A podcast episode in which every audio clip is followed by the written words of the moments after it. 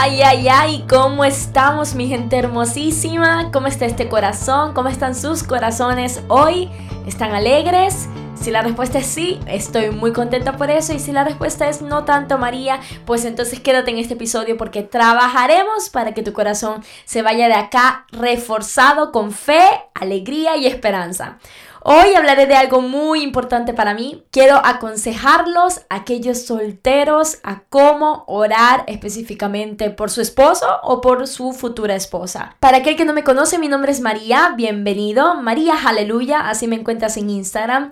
Y soy una apasionada por ver corazones verdaderamente alegres, felices, porque caminan en libertad. Y este es uno de los temas, la soltería, las relaciones, que más nos afectan en la actualidad probablemente y en los que más cometemos errores. Yo quiero contarte que nueve meses antes de yo conocer a Daniele, yo oré por él un día, motivada por una conversación casual que estaba teniendo con una amiga mientras escribía en mi diario.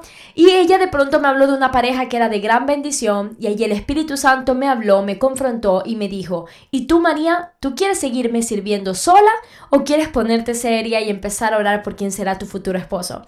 Y yo dije: Ok, Señor, quiero ponerme seria y quiero orar por él. Y después me puse a pensar, pero es cierto, ya él existe y ¿por qué no amarlo más y empezar a orar por él? Me vino esa cosa como que, María, tienes que amarlo, total, lo conocerás un día y lo amarás locamente, ¿por qué no amarlo desde ya? Y en base a esta experiencia, donde después, cuando conocí a Daniele, él cumplía con exactamente todas las cosas que yo había escrito ese día, donde oraba específicamente por cómo deseaba y cómo esperaba que fuera mi futuro esposo, para poder servir junto con él al Señor en mi vida, Después de esta experiencia quiero darte cinco consejos para que tú también puedas ponerlos en práctica y orar por esa persona que llegará para transformar tu vida, pero no llegará para completarla porque tú buscarás estar completo y completa en Cristo antes de que esa persona llegue, ¿ok? El primer punto es ora por él. Eh, y tú dirás, ok, sí, bueno, pero estoy aquí para que me des consejos de cómo orar por él. Pues precisamente, quiero que ores por Él, no para que Él venga a tu vida o no para que ella venga a tu vida, sino por Él o por ella. Al menos de que tú te vayas a casar con una persona que sea 25, 20, 22, 27, 30 años menor que tú, esa persona con la que te casarás ya existe. Si no te vas a casar con esa diferencia de edad es porque ya existe, ya está en esta tierra, ¿cierto? Ya está caminando, respirando, pasando por momentos buenos, malos, ya está cerca de Dios o quizás lejos de Dios. Así que más que orar, Señor, por favor, por favor, mándame la persona hasta cuando tú no, no me demuestres tu fidelidad. Yo quiero una persona, no quiero estar más solo o sola. Empieza a orar por ella o por él. Porque te explico, tu esposo no se crea de la nada. Tu esposo o tu esposa no existirá desde el momento que tú lo conocerás o la conocerás. Tu esposo o tu esposa ya están en este mundo. Ya están caminando, conociendo a personas, quizás en medio de una relación o saliendo de una relación o cuidándose en pureza para esperarte, para llegar a ti. Ya está pasando por momentos difíciles o incluso por momentos buenos en el Señor. Ya. Entonces tú dedícate a orar por él o por ella, por sus sentimientos por su corazón. Ora específicamente como si fuera una persona que ya tú conoces. Dile al Espíritu Santo, Espíritu Santo, ayúdame a saber por qué cosa puede estar pasando mi esposo. Ok, quizás está triste. Señor, yo te pido que en el nombre de Jesús toda tristeza se pueda ir hoy en este momento. Toda situación con su familia pueda venir resuelta en el nombre de Jesús. Que él pueda ser sabio para responder a sus padres. Y tú allí déjate llevar por la creatividad del Espíritu de Dios y escribe, que es el segundo punto y el segundo consejo. Escribe tus oraciones, porque cuando tú escribes, uno te das la posibilidad de volver al pasado y verte a ti mismo, verte a ti mismo y decir, wow. Uno quizás a veces dirás, oh, qué tonto era o qué tonta era, pero al mismo tiempo dirás, qué grande, has, qué grande ha sido Dios, cuánto ha sido fiel. Cuando tú escribes las cosas y le pones una fecha, tú tienes como comprobar de modo palpable que Dios escuchó cada una de tus oraciones. Y cuando lo conozcas o la conozcas, quizás te podrás dar cuenta que muchas de tus oraciones coincidían con momentos reales que ellos estaban viviendo en ese momento. Porque así funciona el reino espiritual. Así funciona Dios. No porque no lo tengas delante o no la tengas delante, no estás llamado a honrar y amar a quien será tu futuro o futura esposa. Por lo mismo, ahorita tú tienes que vivir como si esa persona ya existe en este mundo y tienes que cuidarte de no caer en cualquier relación por allí, de no andarle picando el ojo a las personas, de no volverte loco o loca buscando aquí, buscando allá.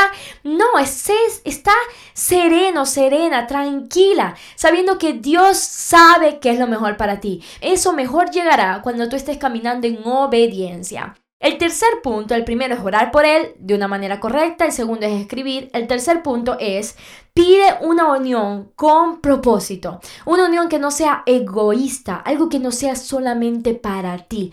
Porque a veces hacemos estas cosas como, sí, Dios me contestó, me dio mi esposo, ok.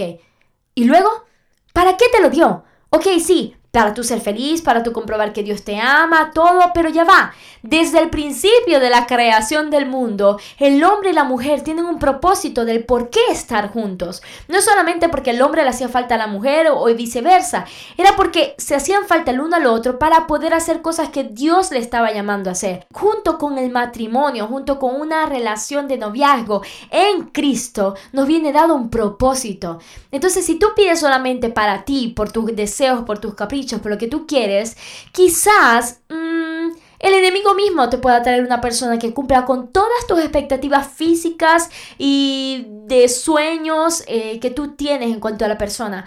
Pero si tú dejaste de lado el propósito que Dios tenía para ese matrimonio, ese futuro matrimonio, te verás en problemas cuando te darás cuenta que es una relación vacía, que quizás no te lleva directamente a Jesús y no te lleva lejos de Él, que quizás no te trae mucho gozo, sino te trae más cansancio físico, porque tú constantemente estarás tratando de llevarlo o llevarla a centrar su vida en Jesús. Entonces tú tienes que amar y orar por una persona que cuando te encuentre ya su vida estará centrada en Jesús y ya su vida tendrá propósito. Y créeme algo, si tú quieres una persona con propósito en tu vida, esa persona que tendrá un propósito querrá también estar junto con una que es segura, seguro de sí mismo y que tendrá propósito. Es decir, lo que tú quieres en la persona que estará, que estará contigo, esa misma persona también esperará verlo en ti. Así que en el camino trabaja en ti. Te digo un secreto, gente, este tipo de oraciones funciona. ¿Por qué? Porque Dios ama responder oraciones que tienen como propósito llevar gloria a su reino. Cuando Él ve que su hijo o su hija está diciendo, ok, estoy listo, lista, tráeme una persona para traer gloria a tu nombre, las alarmas se encienden y dice, ok, mi hijo está casi listo, preparar este encuentro. Ok, llegamos al cuarto consejo. Pide si lo deseas una historia como la de Isaac y Rebeca. Yo amo esa historia. ¿Por qué? Porque esa historia está llena de confirmaciones de parte de Dios. El padre de Isaac mandó a su siervo y le, le dijo, tranquilo que mi Dios te guiará a la mujer justa para Isaac.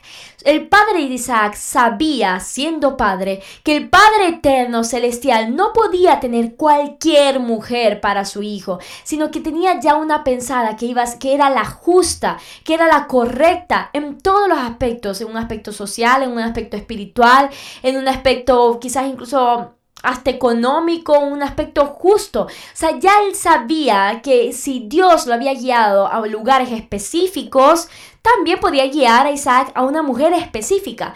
Y este siervo fue en el camino pidiendo a Dios que lo guiara a una mujer que cumpliera con ciertos tipos de requisitos que eran bastante complicados.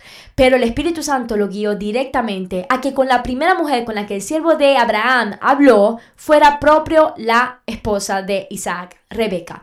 Entonces, ora por una historia llena de confirmaciones. Pero algo que yo pedí y que me sirvió muchísimo fue que cuando yo lo conociera, yo pudiera identificarlo, pero sobre todo que él me pudiera identificar a mí. Yo no podía estar con una persona que fuera insegura. Yo había aprendido mi valor en Cristo, mi valor como mujer y como persona, y no iba a aceptar entrar en una relación en la que habían dudas, en la que había egoísmo, gente, y ustedes no me lo creerían. Pero el día que yo conocí a mi esposa, a Daniele, uno, el Espíritu Santo me habló mientras yo escuchaba que él contaba su testimonio y me decía, él es una persona importante para ti. Después yo salí al baño corriendo, le pregunté a Dios, él es mi esposo. Y le dije, bueno, Señor, si él fuera, yo no haré absolutamente nada para acercarme a él, tendrá él que buscarme.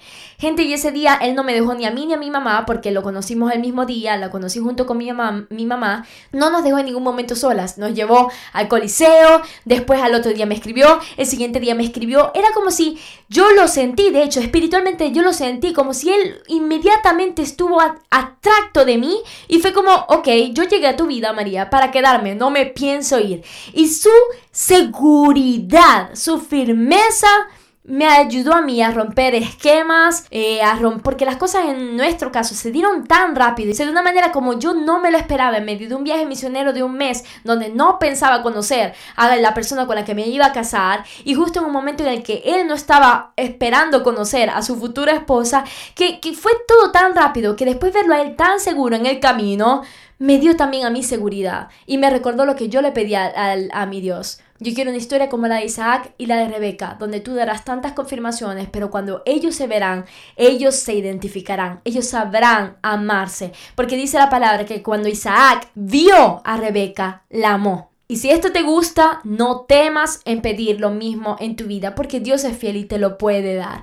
Si para dártelo tendrá que hacerte esperar un año, dos años más, porque quizás tu futuro esposo o esposa son un poco inseguros, están pasando por procesos donde tienen que descubrir su identidad en Cristo, gloria a Dios, espera un poco más, pero que cuando lo conozcas, la conozcas, no sea especialmente que un ángel bajó del cielo y le dijo, wow, esta es para ti, pero donde tú puedas sentir seguridad desde el principio, porque es muy triste estar en una relación donde hoy sí, mañana no. No pienso que esa es la voluntad de Dios para nuestra vida, ¿ok? Ahora, ese es mi perfil, que es más agresivo, más directo, yo necesitaba que el hombre fuera así. De pronto, si tú dices, no, yo necesito tiempo, lo conozco, la conozco, está bien, pero igual que siempre haya certeza dentro. Y la última cosa es ora por un hombre o una mujer conforme al corazón de Dios realmente.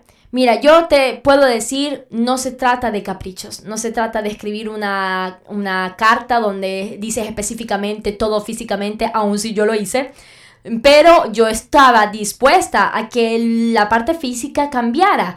Sin embargo, yo lo escribí ese día. Pero sobre todo yo describí a un hombre en cuanto al área emocional, financiera y espiritual. Yo describí a un hombre que amara las almas como yo, que amara a las personas como yo que amara el servir a Dios como yo, que me amara, que amara a Dios y a mí por sobre cualquier otra cosa. Y cerré la oración diciendo, Señor, que nuestros problemas no sean nuestros problemas, discusiones tontas, sino que sean cómo resolver los problemas de otras personas, cómo llevarle el Evangelio a las personas. Y si ustedes nos pusieran una cámara, Daniela y a mí, se darían cuenta que esa es constantemente nuestra conversación. Señor, ¿cómo haremos, Padre? Llénanos de tu franqueza, de tu poder, Padre, llénanos de tu sabiduría. Estamos constantemente armando planes estratégicos, espirituales y orando por las personas para poder alcanzarlas para el reino. Estos son los cinco consejos de cómo orar por tu futuro esposo, esposa. Pero hay uno extra y es agradece, confía en Dios y rinde aún esta misma oración que tú le acabas de hacer al Padre.